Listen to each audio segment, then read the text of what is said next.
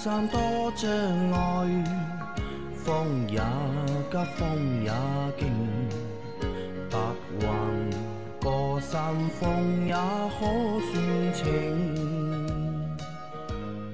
莫说水中多变幻，水也似养车修车乐趣多，开车用车没烦恼。大家好，欢迎收听老秦汽修杂谈，我是老秦。大家好，我是老秦的小工杨磊。大家好，我是阿 Q。啊，新的一周又到了啊，那我们新的一周节目也开始了。那今天给大家来回答上个星期我们收到的问题。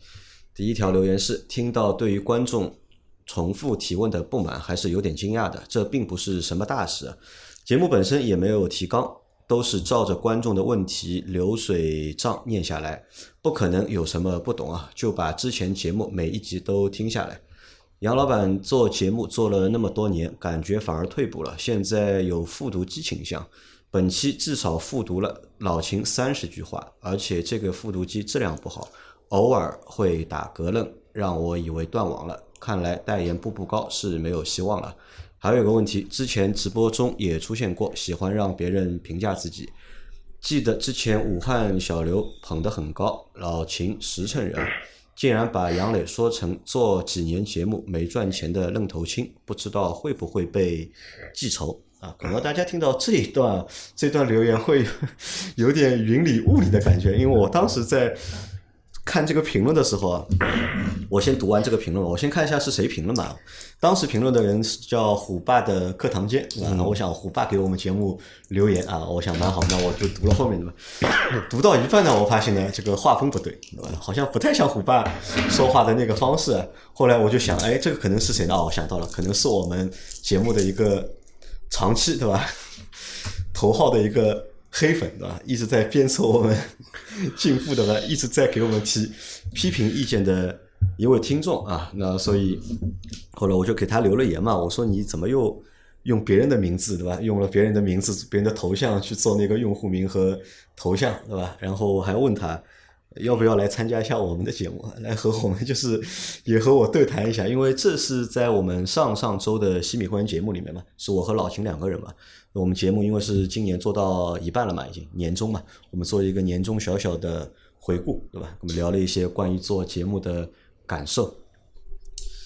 但是从这个留言里面，我觉得这个小伙伴啊对老秦的印象还是不错的。老秦，欣慰不欣慰？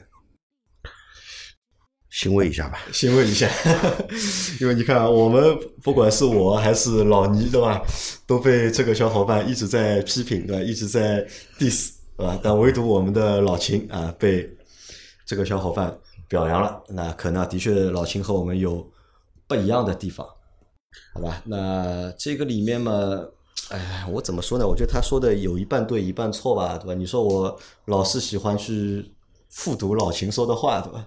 这个的确是这样，我不但喜欢复读老秦说的话，我还喜欢复读老周说的话。那为什么我会喜欢复读呢？因为我觉得这句话说的有道理，哎，我喜欢就把它重复一遍，那加深大家的一个印象。那这个可能是一个个人的一个习惯，也可能是为了做节目一个节目的需要，让大家听起来啊，那加深一下印象。但是最后有一句话我没看懂啊，就是老秦实诚人啊，竟然把杨磊。把说成了做几年节目没赚钱的愣头青啊！不知道我会不会记仇啊？他是出于什么样的一个想法会说这样的话？老秦分析一下。我觉得应该不会被记仇吧？不，这个不是记仇不记仇的问题吧？我觉得，对吧？因为可能它里面说到。老金就觉得我没有赚钱，那我们的确就没有赚钱。那他可能觉得我们赚钱，嗯，为什么呢？因为他觉得呢，我们一直在卖假机油啊，因为我们机油卖的还不错，对吧？那假机油的利润呢，应该也蛮丰厚的，所以呢，他 一直在觉得我是在赚钱的，好吧？说实话，就是在节目当中说的任何的话，就是我们不会去记仇，对吧？包括你在节目里的评论，那看到这些评论，有时候会反感，有时候的确会反感。但是呢，后来再一想呢，也也没必要反感，对吧？那可能的确是有的地方你听得不舒服，对吧？或者和你想的不一样，那你给出了一些我听着不舒服的评论，或者是不舒服的留言。但是呢，最后还是要感谢你，因为我们这期节目是一期付费节目，因为你也不是我们的西米会员卡的用户嘛。那你把这期节目听完的话，那你应该是付了五块钱。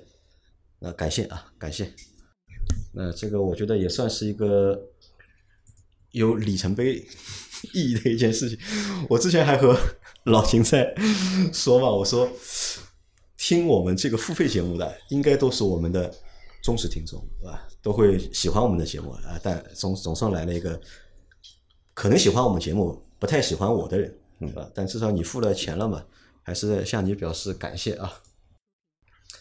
来，下一个问题是，三位老师好，我是二零一一款蒙迪欧致胜，开了十万公里啊，前几天咨询换球笼套的，完美解决了，在某虎让我花一千多换个半轴，看来听秦老师的节目还是非常有价值的，谢谢老师。我刚刚换了变速箱油，感觉这个原来的启动有顿挫，换完还是有。不知道这个是福特双离合的通病还是什么情况？谢谢解答，祝三位节目越来越好。嗯，换了变速箱油，但是换完之后和之前一样，对吧？启动时候还是有顿挫。双离合变速箱是有一定的顿挫感的，呃，这个而特别是在使使用了一段比较长的时间以后啊，这个顿挫感跟新的新车的时候啊，比较下来是会强烈一点。是会强烈。呃，双离合变速箱的确是有这样的现象。那这应该算是一个正常的情况。呃，随着机械的老化以及呃部件的一些磨损嘛，这种顿挫感会越来越强会越来越强，哎、会越来越明显的。啊，这个没有办法的，嗯，啊啊，好的。但是他前面这个留言嘛，是关于换球笼套的那件事情嘛，我们上星期和大家说嘛，可以单独换，对吧？不需要换那个伴奏。对，啊，把这个钱就省掉了啊！啊，的确，我们的节目是 有价值的。来，再下一条，秦大师好，三位老板好，我的瑞麟 G 三最近停车后熄火，钥匙拔出来后散热风扇不转，但过十几秒后散热风扇会再转一会儿，请问这种情况正常吗？谢谢解答。嗯、说明你在熄火的时候呢，它这个水温的温度还不至于让你电磁风扇来启动。嗯那么一般我们这个发动机热车熄火以后，那我们认为发动机不工作了，它也不发热，啊，应该是温度下降了。温温度就下降了。其实不是的，因为发动机内部温度一直很高，嗯啊，发动机这个 燃烧室的温度是非常高的，所以需要这个水在里面不停的循环，嗯，来带走热量，来帮它冷却，是吧？那么一旦发动机熄火以后呢，你的水泵就停止工作了，水也不循环了。啊那么缸体里面的这点水呢，它温度还在升高，还在升高呢，那么你的水温传感器感知到了这个温度升高了，那么它自然会让电子风扇工作，来帮助你的发动机进行一个冷却，这是一个正常现象。这是正常的啊。好的啊。呃，再下一条，哎哎，那在这里我问一下老秦啊，就是我们有这种说法，在开高速啊去休息站嘛，嗯，当中停的时候啊，那么有没有必要就是直接熄火，不要马上停，不要马上熄火，呃，让它怠速，怠速啊，怠速个哪怕两分钟两分钟啊、也也非常好。也非常好。怠速个两分钟以后呢，这个你保证它的一个水有循环，因为你发动机不是在一个高转速的情况下呢，它那个产生的热量也没有在高速的时候多，嗯，是吧？怠速个两分钟足够了，然后再熄火，这样比较好，不要直接熄火有利于散热。啊。还有就是，如果你发现你的电子风扇在转，这个时候也不应该熄火，因为你的发动机在一个比较高温的状态。电子风扇停掉了以后，马上熄火，因为电子风扇停的那一瞬间，其实是温度最低的，这个时候熄熄火应该是最合理的。啊，好的啊，那再下一条，呃，秦工好，杨总好啊，深夜录节目，注意身体。现在才听到九十六集，有个问题啊，一点四 T 铃木维特拉四驱，从生产日期到现在五年四点三万公里，保养手册上是四年八万公里啊。听了节目，我想该换变速箱油了。一变速箱是爱信六 AT 型号 TF 杠七幺 SG，保养手册上是六点二升油。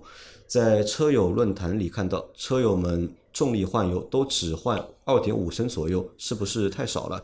是用这种方式吗？换油是换油方式不对吗？还是还有是不是没有滤芯？二加油口在电瓶下面看到有车友从变速箱排气口加油，是否安全可行？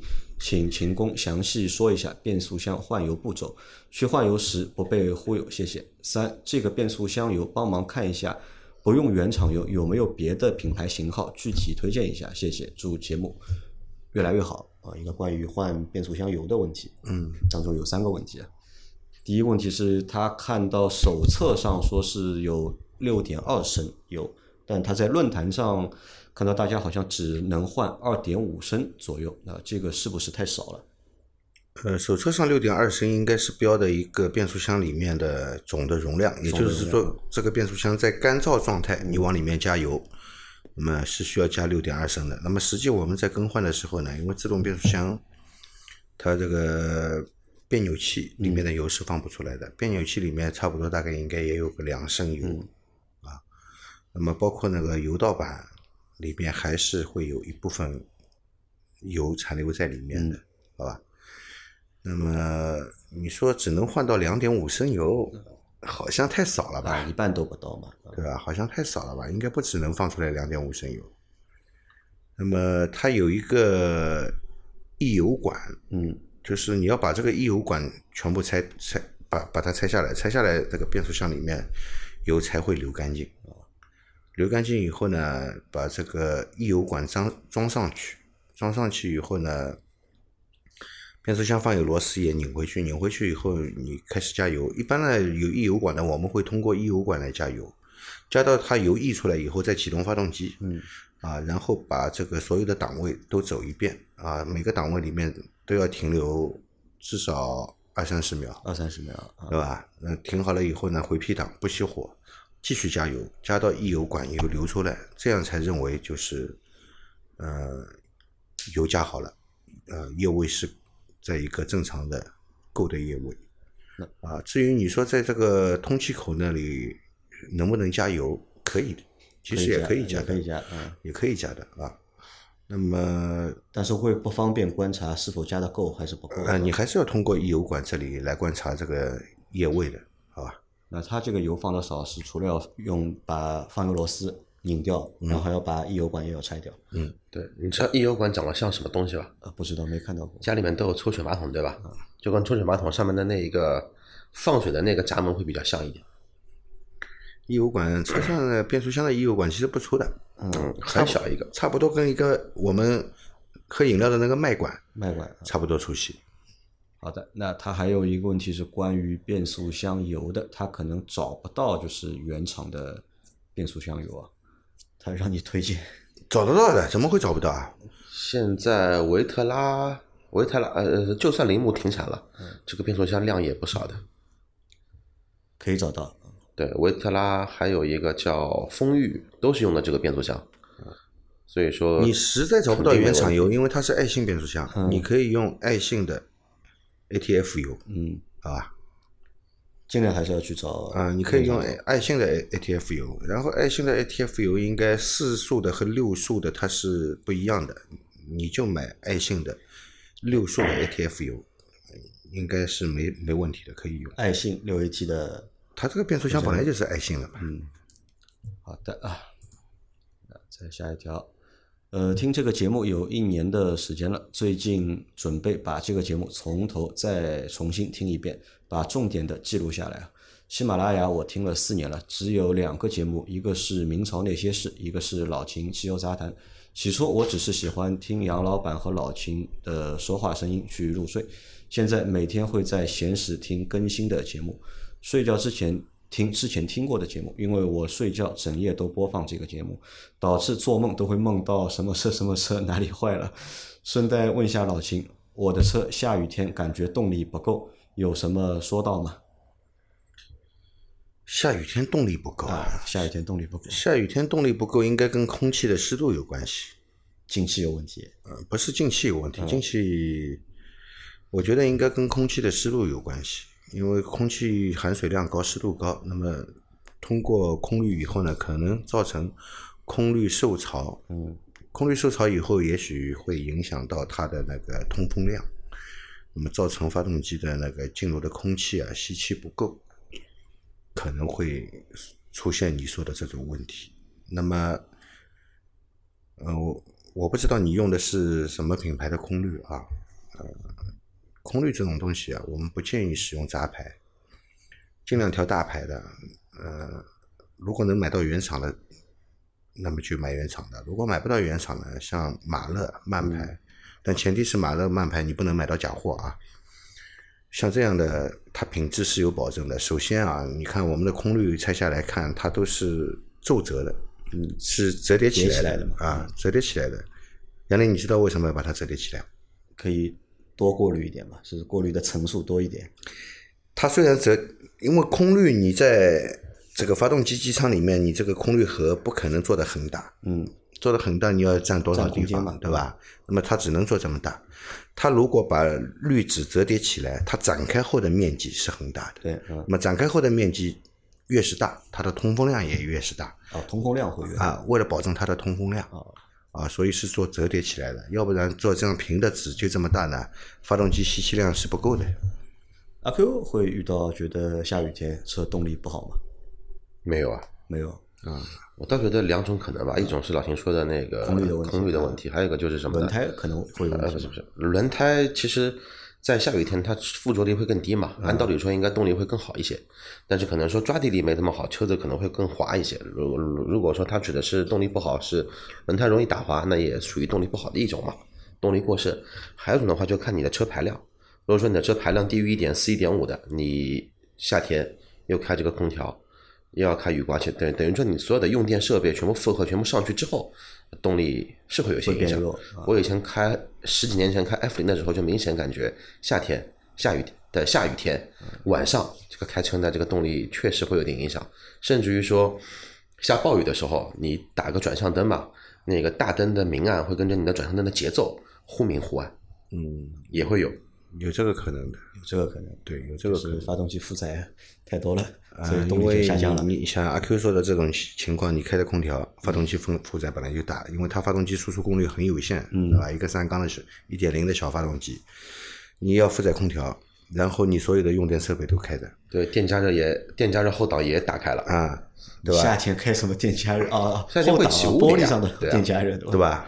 那个，而且空调打开了以后呢，这个空调鼓风机也在用电，车头前面的电子风扇也在用电，电子风扇其实用电量也很大的，对吧？再加上你的大灯也开着，对吧？那么发动机的动力的消耗是蛮大的，因为这些电能的输出嘛，都是要发电机发出来的嘛，发电机是靠发动机来带着它转的嘛，它要把动能转成电能嘛，对吧？那么发动机的负载就大嘛，这也是一方面。但是我我觉得你如果不是晚上，嗯。或者甚至于空调没开就有这种感觉的话呢，那我觉得跟空滤的有一定的关系啊，因为空滤的这个纸质本身它的折叠的那个层数就多。层数就不不够。啊，不够啊。啊，你去看这个一般这种小牌的杂牌的这种空滤啊，你跟原厂的去比啊，它这个是比较很稀很啊稀疏。它是比较折叠的比较稀疏的。其实它展开的面积本来就不够，嗯啊，如果碰到下雨天，这个滤纸受潮，影响了通风性，它那么吸气量更加不够，啊，对吧？好的还有这个可能。啊还有一个我觉得蛮有意思的，他说他晚上睡觉时候要听我们节目啊，做梦会梦到都是这个车那个车，这个车坏了那个车坏了。我很想问一下你啊，你在晚上做梦的时候有没有梦见过秦老板？虽然你可能没有见过秦老板的，但是在梦里面有意识看到老秦在店里面修车？我们再来看下一条问题，呃，过两年就要退休了，买辆车度晚年，五十万到六十万买辆车，给一个建议啊，Q，这是一个选车的建议，啊，五六十万买车，这个资金方面还是蛮充裕的？可以选择的余地还是蛮大的，对的对吧？那现在已知的几个条件，他快退休了，那个车要到退休的时候买，对吧？那退休应该是男性吧，六十岁退休，对吧？然后预算是五到六十万，退休嘛，肯定是开始对吧？人生的又一春又来了嘛，这个肯定要到处去玩，开开玩玩，出去自驾游会比较多一些。那如果说是这种需求的话呢，肯定考虑 SUV 了。五六十万的 SUV，你叫我推荐的话，就推荐个途锐吧。途锐但是要买三点零的。如果说是我就是说仅仅仅是想买一个还说得过去的车，不错的车，然后晚年的话呢，这个精神需求上面更加丰富一下，那你就买个轿车吧。你买六十多万买个七三零也够了。啊买个七三零啊，对，哦，这个有点高调了，我觉得，对吧？七三零退退休了，不涉及到高调不高调嘛？老金觉得呢？老金觉得有什么可以推荐？或者老金，你退等你退休了，给你五六十万预算，你会买台什么车？到了五六十万这个价位呢，这个奔驰、宝马随便买了，啊随便买对吧 B B B I 其实随便选，嗯对吧？任何一辆车都够了，嗯，对吧？老秦，如果你六十岁退休啊，给你六十万预算买台车，你会选什么车？呃我会选个什么车啊？啊，我可能就到这个时候，我就真的一定要买个牧马人真的一定要买个牧马人？啊，买个牧马人，我要出去玩了。那你是要买一个新的牧马人呢，还是要买一个你以前一直想要的、已经买不到的牧马人呢？买不到了就没办法了呀，找二手的呀？找二手的也找不到了。是等到老秦退休了，要找一个他当年要买的那个二手牧马人，这个不是二手了，这个是 N 手了。N 手。N 手之后，这个车子我觉得 这要变古董车的，大概只能放到家里面看。嗯哎，我在想啊，因为等退休买车啊，那可能这台车真的有可能是人生的最后一台车了，有可能，对吧？这台车可能要开个真的要开个十年以上，对吧？那可能还要考虑，是不是还要考虑一下，就是买这台车它后续的一个维修啊、保养的这个成本啊不能够太高。哦，还忘记个车，如果如果说是杨磊这个维度的话，那可以考虑，因为现在丰田的车子像这种那个叫普拉多啊，也没有那个进来嘛，也挺也那个断掉了。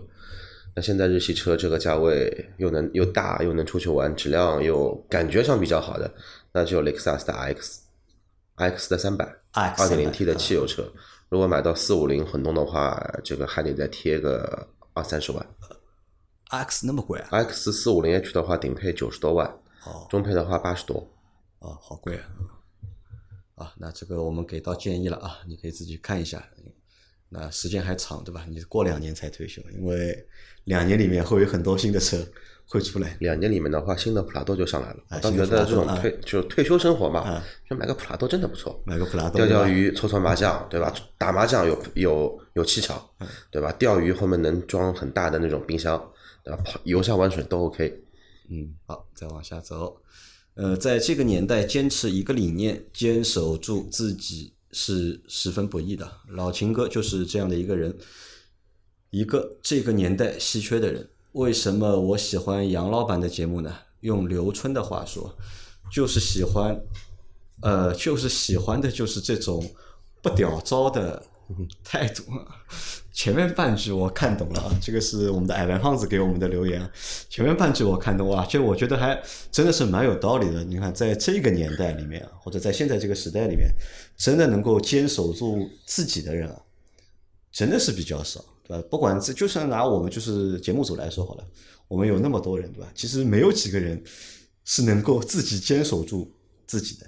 但是老秦，我觉得真的是能够自己坚守住自己。那不管是你看修车修了快二十年，对吧？然后做节目一做就是从一九年做到现在，对吧？雷打不动。只要老秦觉得这个事情他想做的，他喜欢做的，他就能够一直坚持坚守。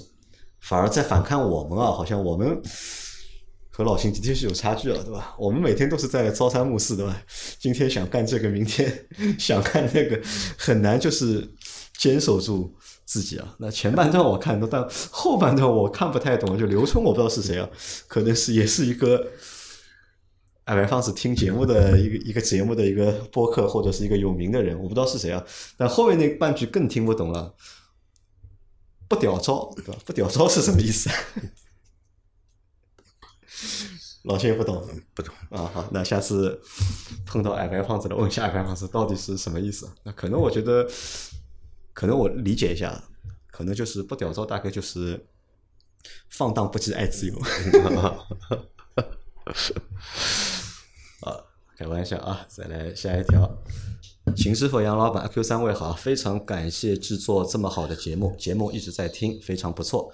以介绍给其他朋友们。第一次提问：车是二零一五款途安，一为什么后轮毂上很容易沾刹车粉，而前轮上很少？是否和通风盘、实心盘有关？除了换刹车片，还有其他的解决办法吗？二，金美孚零 W 四零和力摩四幺零零五 W 四零哪个更适合大众 EA 幺幺幺的一点四 T 发动机？现在车子一年开六到七千公里啊，机油十二个月以内更换一次，这样是否妥当？三，平时天窗基本不用，现在发现关闭天窗时，在关到最后一点点时，天窗前端的橡胶条估计是长时间呃时间长了润滑不好，受到挤压后发出当一声后就被挤进天窗管道内，然后天窗就正常关闭。怎么改善这个问题？谢谢解答。啊，它有三个问题啊。第一个问题是关于它的那台途安后轮毂上很容易沾那个刹车粉啊，而前轮很少，这个是什么原因？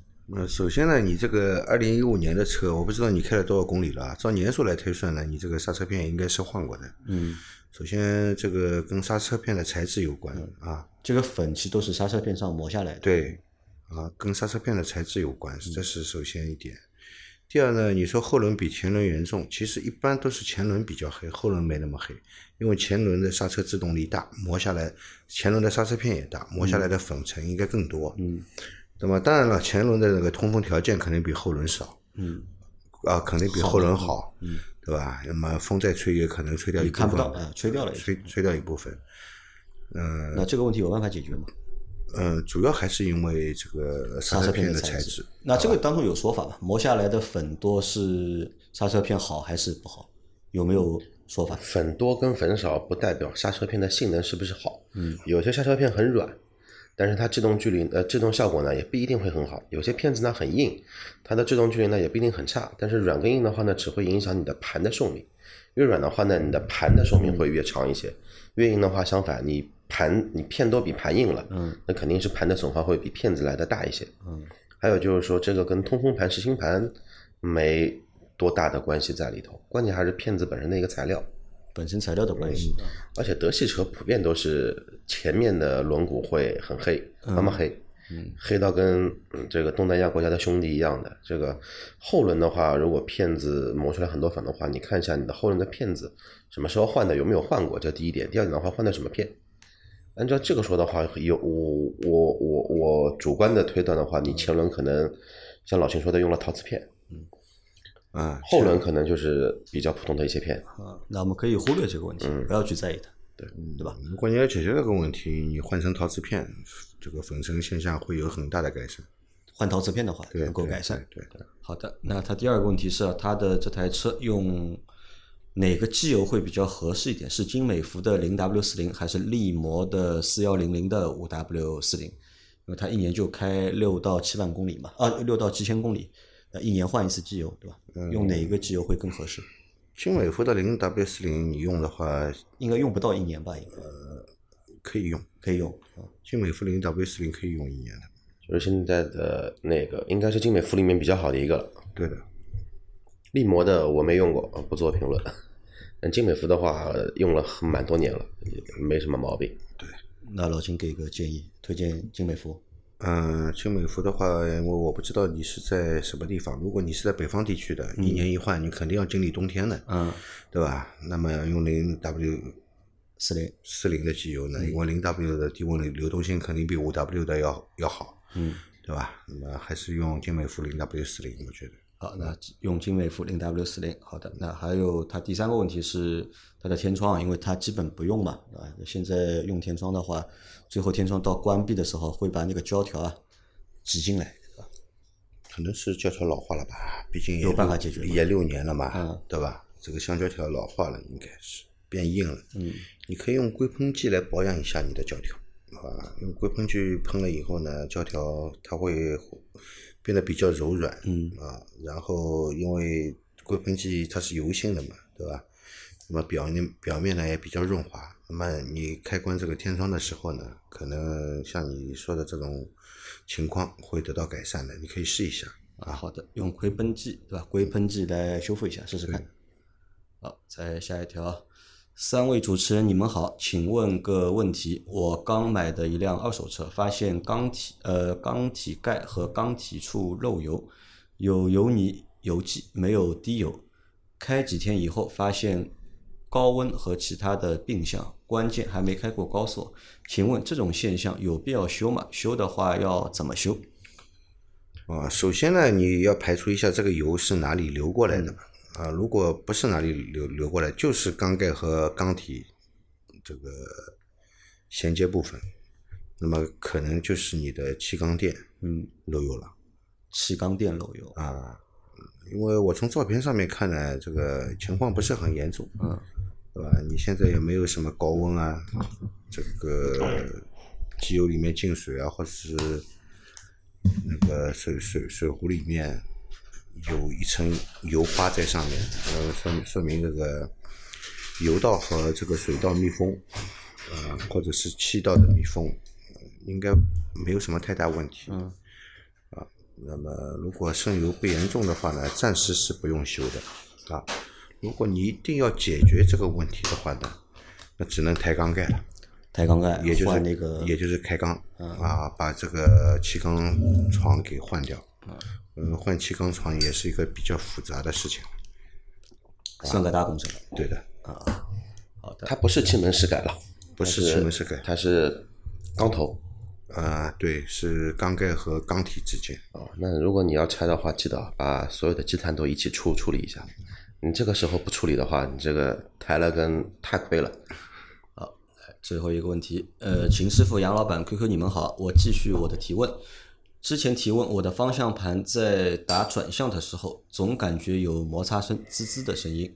请问我能用零呃 WD 四零在方向盘连接处喷点吗？呃，你如果确定这个地方是有滋滋的声音，对吧？方向盘这里，那么可以喷一点试一下啊，做一个润滑处理，但是不要喷很多啊，不要喷很多，可以试试看，但不用试试看喷太多。对对，啊，好的，那我们今天的节目就先到这里。大家有任何关于养车、用车、修车的问题，可以留言在我们节目最新一期的下方，我们会在下周的节目里面一一给大家解答。我们明天再见，拜拜。拜拜。拜拜。